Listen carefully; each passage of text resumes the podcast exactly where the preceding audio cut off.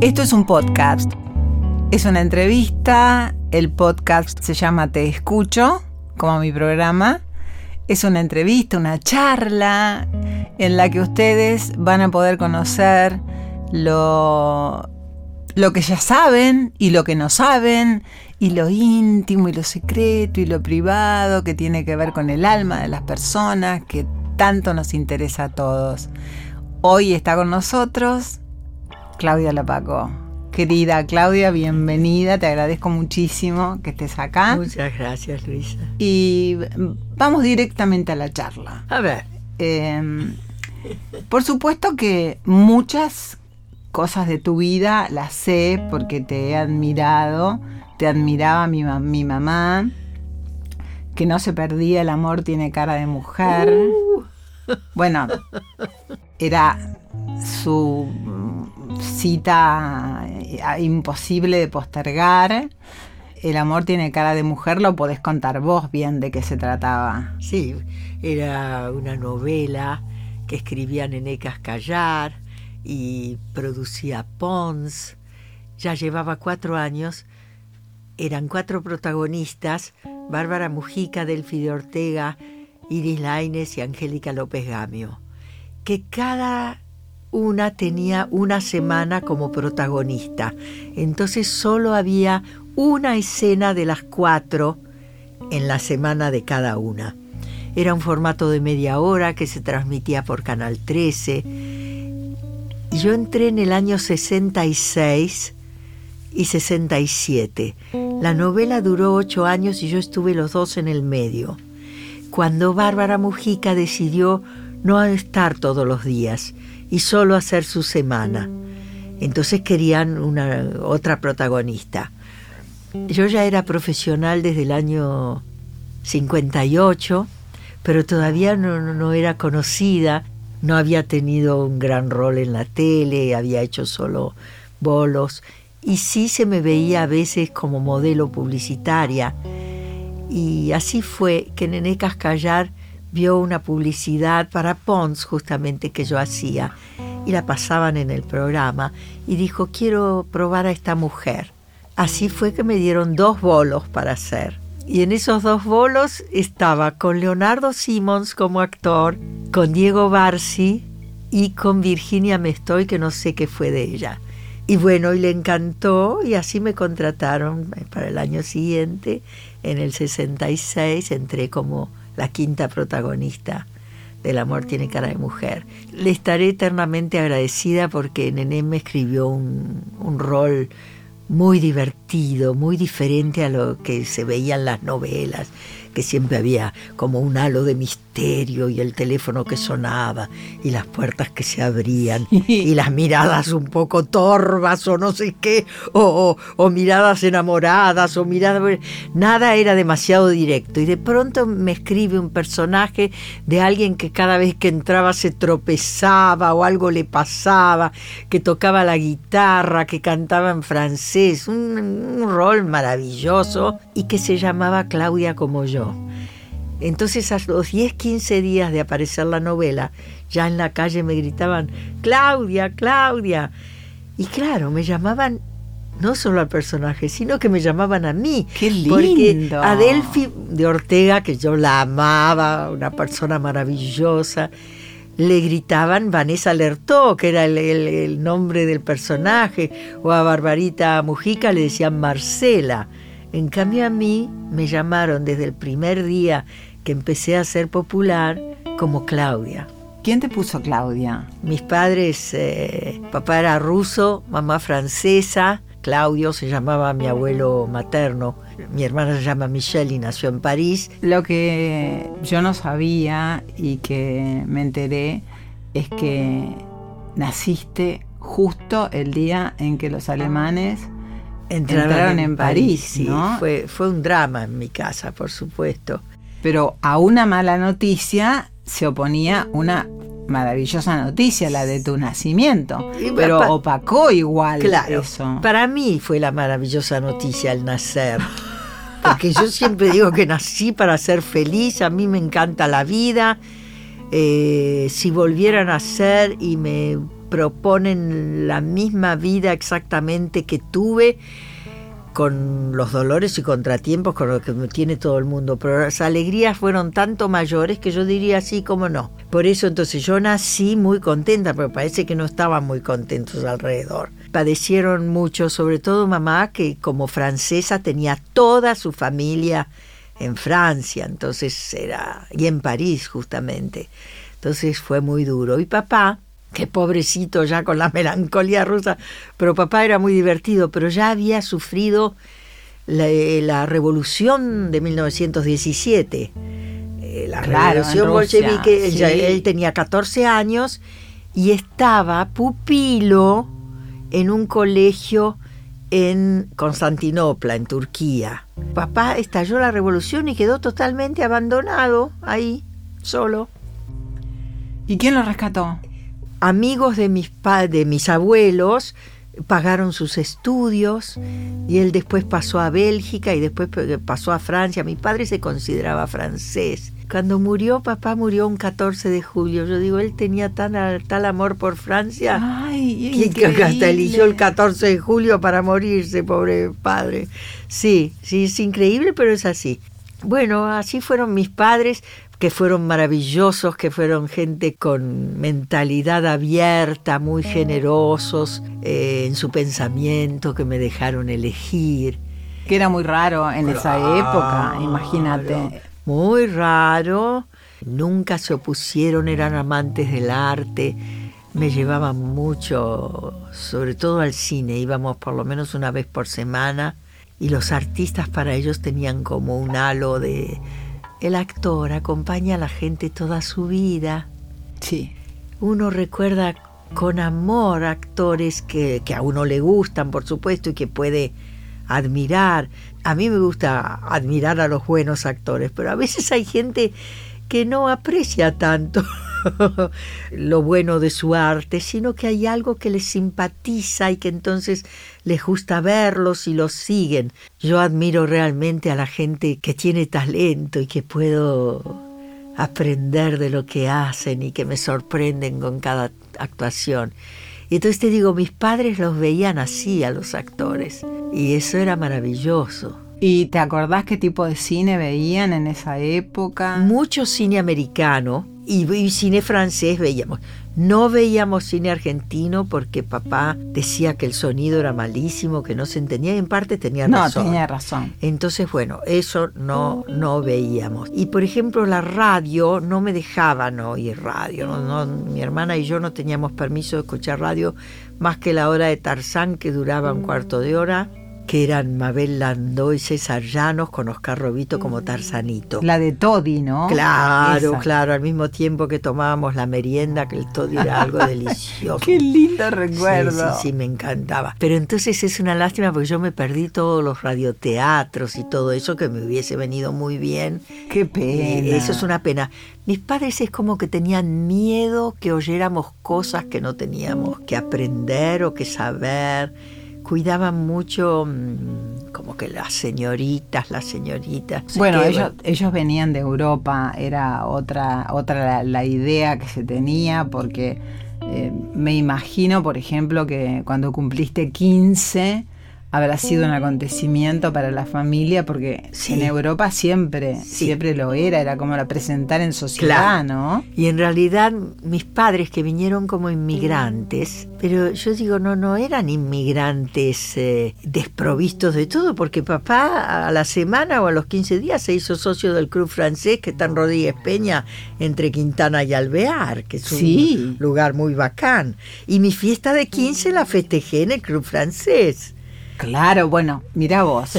Claro, mi hermana también tuvo su fiesta ahí, claro, sí, fue una cosa muy linda. Pero mm, yo te Era una especie de presentación en sociedad, ¿no? Como de presento a mi hija de 15 años. Sí, pero en ese momento, por lo menos la nuestra, cada una invitó a sus compañeros. Ah, eh, íbamos al colegio Ward en Ramos Mejía, en esa época ya vivíamos en Morón y íbamos al Ward que era un colegio americano, ay, bárbaro, en esa época sobre todo que era distinto, en el sentido que era un colegio mixto, que en una clase había, por ejemplo, 20 muchachos y 4 o 5 chicas, cosa que era maravilloso. Un mundo que no volví a encontrar en el resto de mi vida. Porque, no. no, justamente tuve que terminar cuarto y quinto año en el Liceo 1 de Señoritas y odié esa situación, que no había muchachos, rodeada de mujeres, no, me gustó tanto.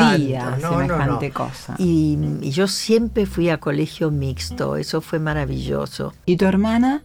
Y mi hermana, eh, ella su vocación fue por la medicina y es una pediatra importante que dirigió el Hospital de Niños el Ricardo Gutiérrez en una época. Sí, me acuerdo de eso. Sí, y si bien ahora se jubiló del hospital, ella tiene su consultorio igual, así como yo sigo trabajando, ella también. ¿Y te va a ver en tus obras de, teatro? Sí, por supuesto, claro. No, porque a lo mejor no le gusta el teatro, qué sé no, Sí, sí, ella, ella toma clases con, eh, ay, no, no, no, no de teatro, sino de qué hay que ver, qué hay que ir a ver al teatro y todo. Pero mis padres fueron muy generosos en ese sentido, en permitirnos elegir. Tenía que ser una cosa muy pensada y además eh, la frase de mi padre fue Sí, como no, podés ser actriz, pero te vas a tener que destacar. Y la palabra destacar eh, era justamente en su mejor acepción, o sea, iba a tener que hacer un trabajo serio, digno, que él pues, se pudiese vanagloriar de tener una hija actriz, nada andar haciendo pavadas, así que así lo sentí yo y tomé siempre mi profesión con una pasión que no he perdido. Y cuando terminaste el colegio de, señoritas, Sí. ¿Empezaste a estudiar actuación o ya estudiabas? Empecé antes, claro. Empecé ya baile, canto, todo eso empecé ya de muy chica. Me mandaban, pero a mi hermana también la mandaban y ella no eligió la misma profesión. Pero ya en el Word, a los 13 años, iba Sara Bianchi, la famosa titiritera, a dar clases de teatro los sábados. Sí. Sí así que ya tomaba clases. Primer año, el primer año nacional lo di en el Nacional de Morón, después volví al World porque yo quería entrar al Colón también, yo lo quería todo. Ahí mis padres estuvieron medio flojos porque me tenían que haber frenado un poco. No podés ser bailarina, ir al Colón, trabajar ocho horas por día en el baile y después... No, al Colón, eh, o es el Colón o nada, otra cosa. otra cosa. Y ahí por eso te digo, no sé qué pasó, pero yo ya vi cuando teníamos que viajar de Morón al centro, para, ya antes de dar el examen, vine a estudiar unos meses con Michel Borowski, que era un bailarín del Colón, lo único que me gustaba es que antes de tomar el tren nuevamente, mamá me compraba una porción de pizza en la Recoba de Once, que la pizza era maravillosa, la mozzarella era exquisita, la pizza se daba vuelta para atrás y no se rompía, no sé qué, me quedó eso y el olor de esas pizzerías a mí me gusta comer, te habrás dado cuenta. Uy, Dios, no, no, no, me, me, me, hace acordar a Salvando las distancias en busca del tiempo perdido de Proust, cuando habla de, del aroma y del sabor. Es, que es fundamental, el aroma es algo que queda, yo por ejemplo recuerdo eh, a los seis años vivía, vivía en la calle Pujol, en Caballito, y éramos socias con mi hermana del, Club Ferrocarril Oeste. Y ahí aprendí a patinar sobre ruedas y a nadar. Y entonces después de nadar íbamos a la confitería y yo entraba a esa confitería y eh, había un aroma a pan, a un pan no lactal, sino a pebete, que yo no volví a encontrar en ningún lado. Y entonces me compraban un pebete de jamón y queso y era tan delicioso. Y son esas cosas que te quedan de la infancia. Y es muy importante los aromas. Creo que es casi el sentido que más se recuerda a través de los años. Sí, sí, porque a veces no podés recordar. Si yo te digo, recordás la voz de, de tu mamá, quizás te cueste. Difícil. En cambio los aromas... El aroma de tu mamá quizás lo podés traer. Sí, o de los lugares, o de... ¿Y qué maestros tuviste? Maestros de teatro. Sí. Bueno, cuando hice por primera vez teatro, una obra de Casona, nuestra Natacha, después, entonces, en segundo y tercer año, venía al Word Sara Bianchi. Y bueno, ya había que encontrar algún maestro cuando ya estaban viviendo bueno, en, el, en Capital.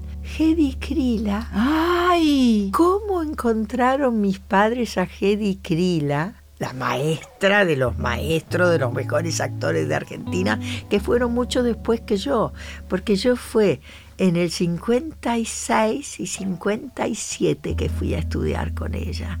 Ella tenía su ambiente donde vivía también y daba las clases, que era en la calle Cerrito.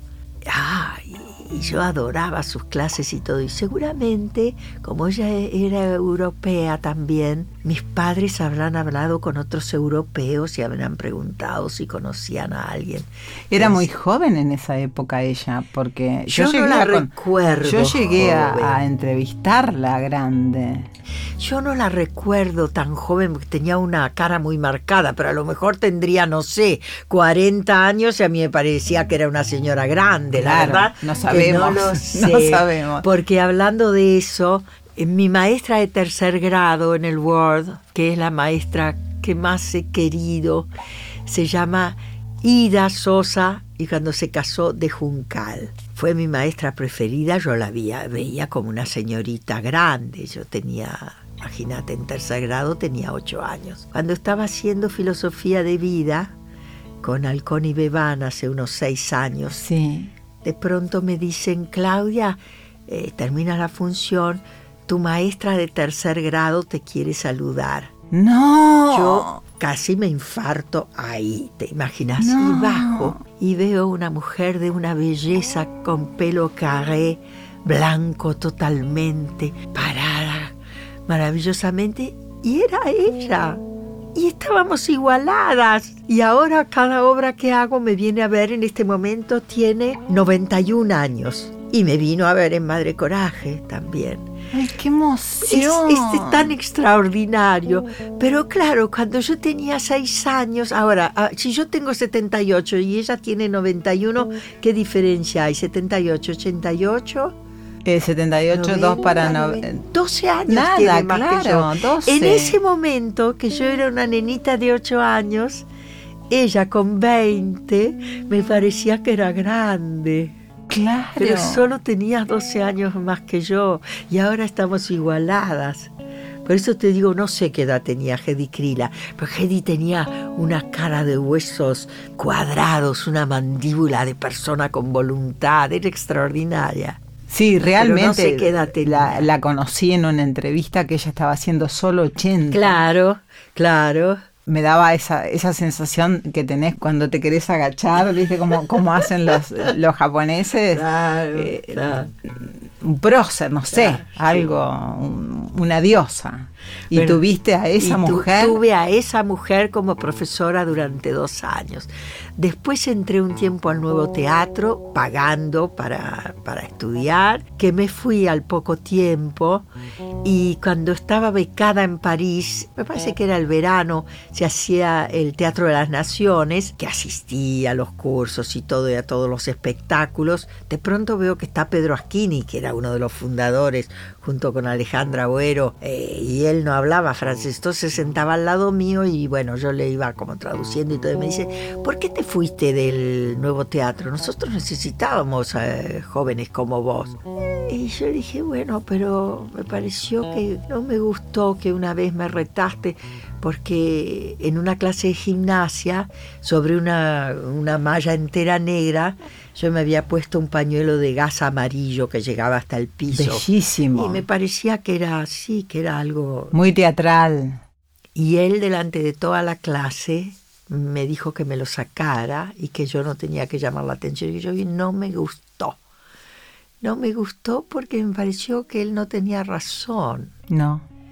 Y bueno, son esas cosas que con la juventud, y me acuerdo que, bueno, muchos de mis compañeros eh, fui a verlo, después los indios estaban cabreros de Agustín Cusani y entonces había eh, una compañera mía, Elida Mauro se llamaba, que en un momento tenían que bajar del, escenario y decirnos cosas. Y entonces me, me, dijo una frase de la obra que me la tenía que decir, pero mirando a los ojos me dice tal y tal y tal la pacó O sea, me lo decía a mí, pero ay, qué lindo. Sí, yo tal vez hubiese estado en esa obra si me hubiese quedado, pero bueno. ¿Y qué te dijo él cuando.? No dijo nada. No dijo nada. No dijo nada. Qué curioso. Y en esos eh, y en esas idas y, vueltas y tu, beca a, a, Francia, eh, ¿eras enamoradiza o, el teatro era tu vida? No, no, yo siempre fui enamoradiza, ah. siempre fui enamoradiza. Lo que pasa es que, bueno, me había ido de acá enamorada de Bebán. Estábamos recién enamorados, de dos meses de enamoramiento, y allá estaba como, bueno, pero mm, allá tuve una historia con Copi, aunque poca gente lo crea. Yo a Copi lo, conocía, lo conocía ya de acá. Y cuando él llegó a París, eh, bueno, fue a ver dónde, dónde vivía y él vivía en el barrio latino y yo lo iba a buscar y siempre le gritaba de abajo. Eh, él tenía un balconcito en el cuarto que él alquilaba y yo le gritaba, copy, copy, y él aparecía y siempre me decía lo mismo, estoy deprimido, porque que era, un poco así. Pero finalmente bajaba o me hacía subir a su cuarto y íbamos al cine juntos y qué sé yo, eso duró unos meses. ¿Y cuando volviste, eh, seguiste con, Cuando yo no quise volver a los 10 meses, él dijo que esa no era la Claudia, que él amaba y cortamos. Y después, unos 6, 7 meses después, nos volvimos a encontrar y ahí, bueno, finalmente nos casamos en septiembre del 64. ¿Y enseguida tuviste tus dos hijos? Al año y medio, al año y medio no, eh, me casé en septiembre del 64 y en agosto del 65 nació mi primer hijo. ¿Qué se llama? Rodrigo. Y Diego nació a los dos años y medio. Yo sé que no son actores, ¿qué son? Abogados los dos, tienen un estudio juntos. ¿Y cuánto tiempo estuviste con Bebán? Seis años y medio casada. Sí, mis hijos también pudieron elegir. Yo siempre les decía, yo no necesito una carrera universitaria otros jóvenes con esa frase de la madre estarían todavía tocando la pandereta en algún lado, qué sé yo, no sé, tirados en una plaza. Sí, es cierto. Sí, a estos les pegó para otro lado. Al decirle yo no necesito una carrera universitaria, acá hay que ver qué van a hacer para ganar sus vidas, los dos se mandaron a la facultad del Estado se recibieron los dos y además lo increíble es cómo se abrieron camino solos, porque no había, en ese momento no había abogados en la familia. Después, bueno, sí, eh, uno de los hijos de mi hermana no solo es abogado, sino que es juez y ahora es juez de cámara. Y es siete meses menor que mi hijo menor. Fueron al liceo francés, a Jean Mermoz, la, la primaria. El padre no estaba de acuerdo. ¿Que aprendieran francés? Que fueran a un colegio pago o sea que no, no ayudó mucho. Yo insistí en que yo quería que ellos tuviesen una, formación eh, importante. Y Los idiomas son tan importantes. Son importantes. Nunca quisieron hablar conmigo en francés. Yo que en casa solo hablábamos francés con mis padres. Estaba prohibido hablar castellano. Mis hijos no, no quisieron hablar francés, pero estoy segura que lo leen a la perfección y todo, porque hicieron la primaria ahí. Y la secundaria sí la hicieron en un colegio del Estado, en el Vicente López, que en ese momento era un muy buen colegio. Y fue bárbaro porque ellos se buscaban trabajos ya cuando estaban en la secundaria. El mayor que aprendió taekwondo y finalmente fue cuarto dan de cinturón negro. Fue 11 años profesor de, taekwondo, le encantaba. Ahora él hace para él. Para él, claro. No, da clases.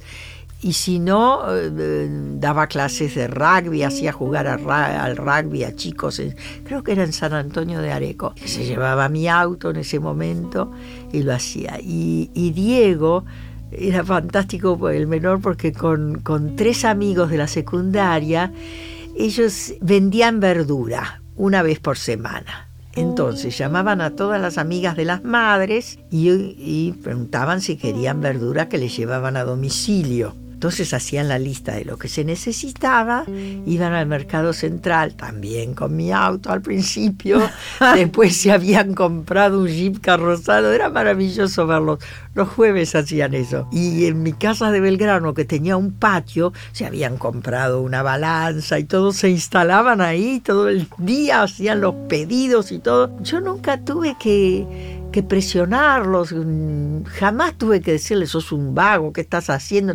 Jamás. Tuve una enorme suerte con mis hijos porque los he criado con tanta libertad que, bueno, a lo mejor por eso eh, ellos fueron fuertes y eligieron lo que quisieron. Pero uno a veces escucha así de, gente que aparentemente es un encanto de persona y pues los chicos no quieren hacer nada, pierden sus vidas por ahí haciendo estupideces o drogándose o qué sé yo. Yo tuve mucha suerte. Es cierto. Sí, lo agradezco. Y esta época eh, eh, es una época en la que los chicos, entre comillas, se siguen quedando en la casa de los padres. Tienen 30, 35. Y porque está muy difícil por ahí para ellos ahora alquilarse algo. La, la, la adolescencia les dura. no, no, no. Hasta el que se podría alquilar algo. A ver, se quedan por. comodidad. Comodidad. La mamá los, los tiene. Son amas de casa, la mayoría. Eh, si su mamá fuera una señora que sale a trabajar afuera, una arquitecta, trabaja en su casa. Pero tienen eso, tienen esa posibilidad de tener una mamá que los atiende y todo eso. Cambiaron las épocas completamente. Sí, en ese sentido. Seguro. Pero creo que el hecho de que vos les dieras tanta libertad, la libertad es un arma eh, en el buen sentido de la palabra. Sí, estoy pensando, cuando, cuando tuve mi beca yo tenía 21 años y mi padre me dijo, confiamos en vos, tu vida es tu vida, cuídala, vas a estar sola en otro país muy lejos. Eso es fantástico. ¿Entendés? Sentir que los padres creen en uno, pero uno que lo largan suelto por el mundo. Imagínate que yo llegué a bailar folclore en el Líbano, en Beirut ¿Por qué? Porque cuando se me terminó la beca tenía que buscar algún trabajo para quedarme un tiempo más, porque ahí ya, cuando dije que no quería volver, ya no cayó tan bien en casa. La soga era hasta ahí. ¿Qué se queda haciendo ahora? ¿De qué va a vivir? Y entonces como los trabajos de los estudiantes en el verano, cuidaba chicos en hoteles, dos horas por día limpiaba mesas en un autoservicio, Dos horas por día servía café en oficinas y con eso me mantenía. Y después entré en el ballet folclórico de Ángel Elizondo, que allá estaba estudiando para ser mimo. Estaba la hija de Violeta Parra también, Isabel Parra, la cantante, que también canta Isabel. Y los que tocaban eran los calchaquíes, que después se hicieron mundialmente famosos porque son los que tocaban en, en, la película Z la música de Mikis Theodorakis. Sí, sí, sí, claro. en la película de Costa Gabras, inolvidable. Bueno, creo que era con Yves Montand, ¿no? Sí, bueno. Eh, pero en ese momento éramos todo un grupo de jóvenes que, que, estábamos, bueno, empezando nuestras vidas. Y salió ese contrato para ir a Beirut 15 días y, y por supuesto fui, pero eso me decidió a volver, que era el momento de volver. ¿Por qué? Y porque ya cuando partí para Beirut, en París, me decían, ay, pero tenés cuidado, mira que allá la trata de blancas, qué sé yo, qué sé cuánto. Yo escuché eso, mucho no me gustó, pero nunca viví ninguna situación de peligro ni nada. Lo único que mm, como era alrededor de las fiestas, yo escribía todas las semanas a casa. No es como ahora que todo el mundo se escribe, que podría todos los días hablar con mis padres por teléfono, por esas cosas que se mandan. En ese momento era el correo y durante las fiestas las cartas tardaban en llegar y mis padres se inquietaron sumamente cuando no recibieron las cartas y entonces hablaron con el consulado argentino y apareció el cónsul a buscarme en el hotel donde estaban. Dijo, ¿usted qué está haciendo acá? Que no les escribe a sus padres. No, le digo, no, mire, yo escribí como siempre. Yo desde que me fui de Argentina escribo una vez por semana. ¿A dónde voy a ir a parar? si, si empiezo ahora con este, ¿entendés? No estar fija en París. Claro. Entonces dije. Para ganar dinero ibas a empezar a, claro, a girar. A girar. Sí, eso, eso esa es la palabra. Entonces, mejor me vuelvo, que ya como experiencia esto ha sido maravilloso. Estuve un mes en Italia a dedo, hice 5.000 kilómetros con la otra becada que era becada para um, estudiar allá audiovisual y la tomaron enseguida en la Alliance Française acá de, de, Córdoba, porque eso no estaba todavía en boga acá, volvió y la tomaron enseguida. Y ahí también nos cuidábamos mucho, hacíamos dedo de día y con una sola persona en el auto, ¿qué nos podía pasar? En cambio ya si hay dos personas, no eh, uno puede sacar una arma, qué sé yo, ¿por qué, ¿por qué había que evitar situaciones de peligro? Pero los 5.000 kilómetros los hicimos a dedo. ¡Qué divertido! maravilloso, por eso no, fue extraordinaria toda esa experiencia, fue maravillosa. Y en París, como estaban en el Centro de Arte Dramático de París, que junto con el Conservatorio son las dos escuelas oficiales de teatro, Fui extra en la Comédie Française porque tomaban solamente alumnos de uno de esos dos lugares como extras. Entonces, por ejemplo, yo había hecho acá El Avaro de Molière, con Miguel Bebán antes de conocer a Rodolfo. En esa época Rodolfo estaba en España. Miguel, un actor extraordinario. Y en París, en la comedia, estaba como extra en esa obra. Imagínate estar en ese escenario, la comedia repleta, tanto en matiné como a la noche, siempre está repleta, o por lo menos en los años 60 era así. Y después también en el CID estaba como, como extra y no sé en qué otra. Cosas, cosas extraordinarias y pensar que yo acá ya era profesional. Te escucho y, veo todo lo que me estás contando. Te veo a, vida al escenario.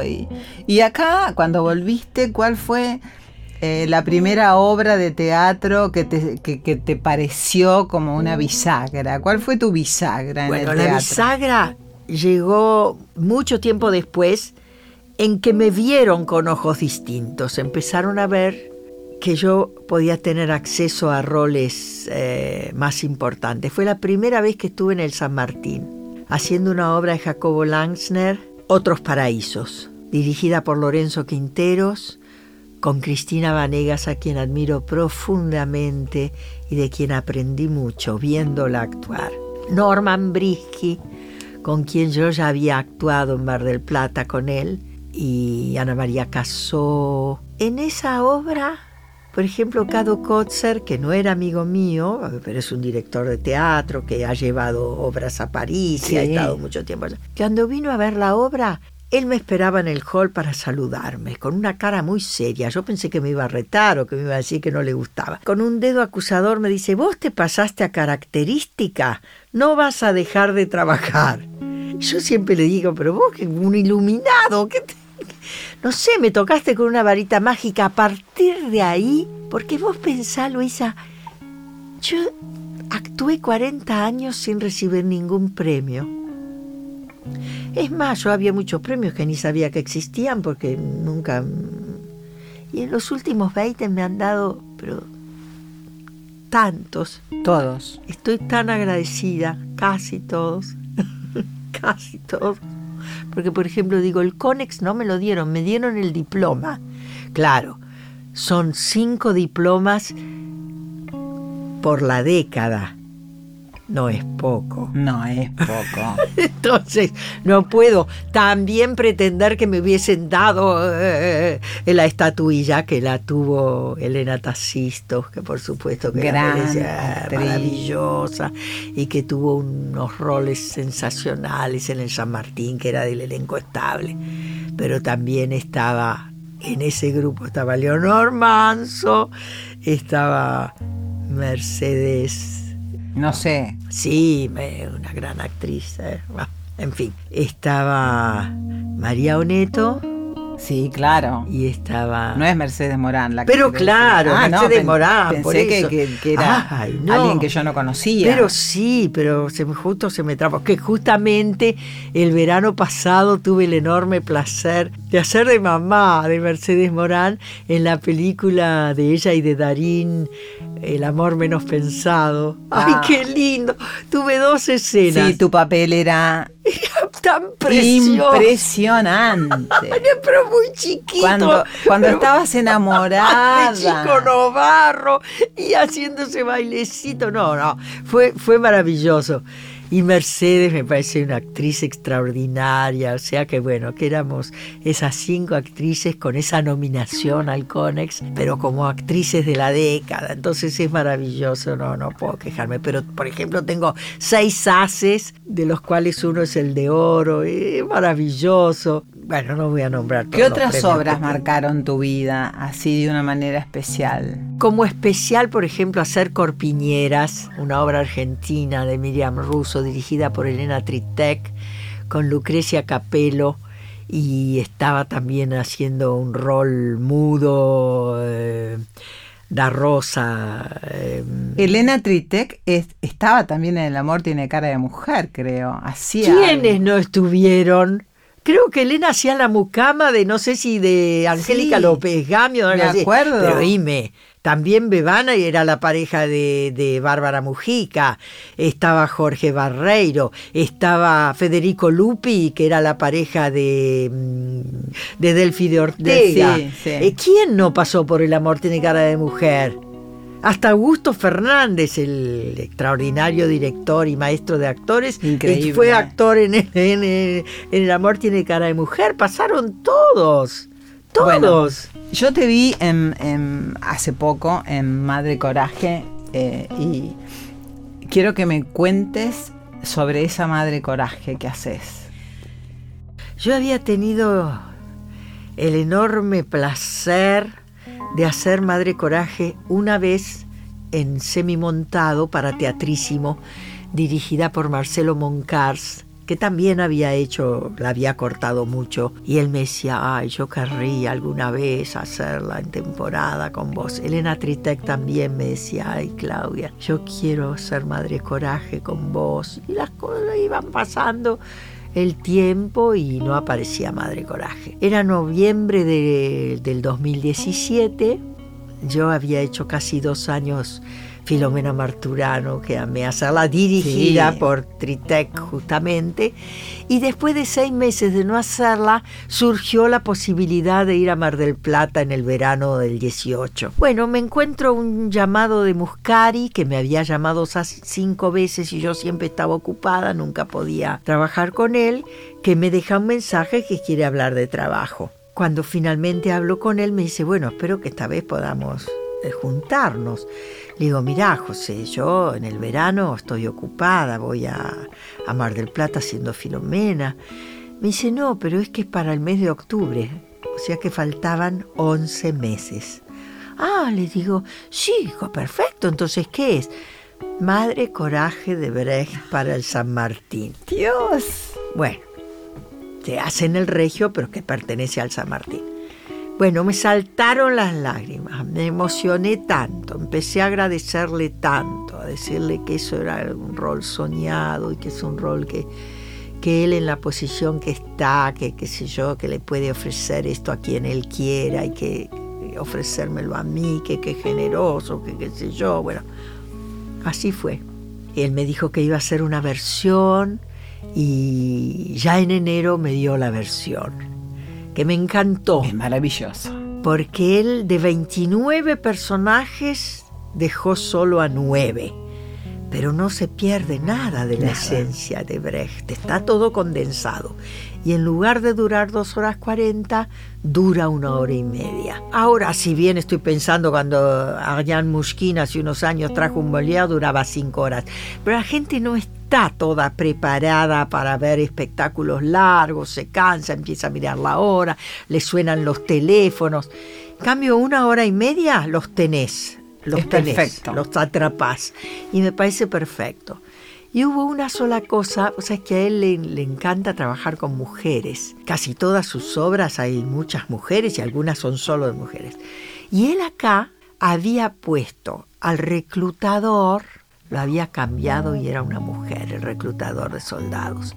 Y al cocinero lo puso de cocinera. Y ahí me hizo como un crack en el estómago. Yo dije, yo no puedo aceptar que el reclutador de esa época sea un hombre, porque justamente en un momento se dice, el sargento o el reclutador dicen de mí, de Madre Coraje, esta mujer en un mundo de hombres es algo no poco visto, poco visto.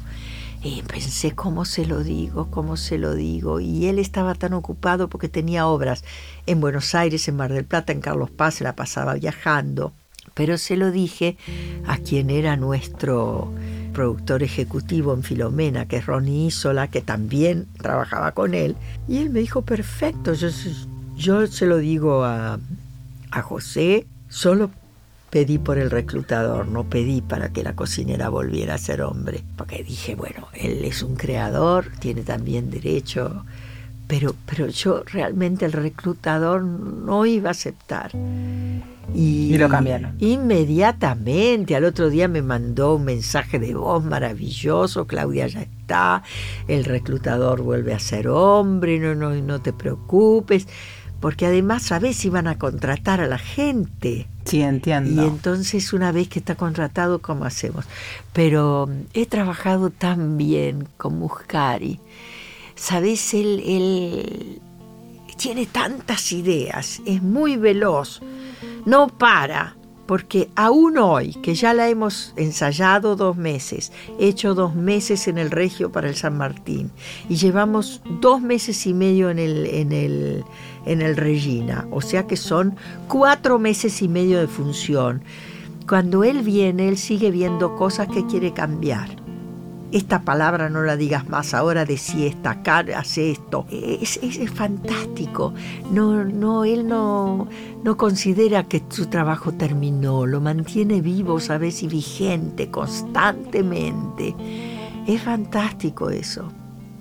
Claudia, eh, ¿vos sabés cantar algo en francés para, para que terminemos esta charla? ¿Alguna cosita? Sí, cómo no. Me encantaría. Elegilo, Quand il me prend dans ses bras, il me parle tout bas. Je vois la vie en rose. Il me dit des mots d'amour, des mots de tous les jours, et ça me fait quelque chose. Gracias, muchas gracias por haber venido. Gracias a vos, Luisa, me encantó. Y se me pasó tan rápido, ¿no puedo venir otro día? Sí, podés, sos muy generosa, sos muy generosa y muy dulce persona. Gracias. Gracias.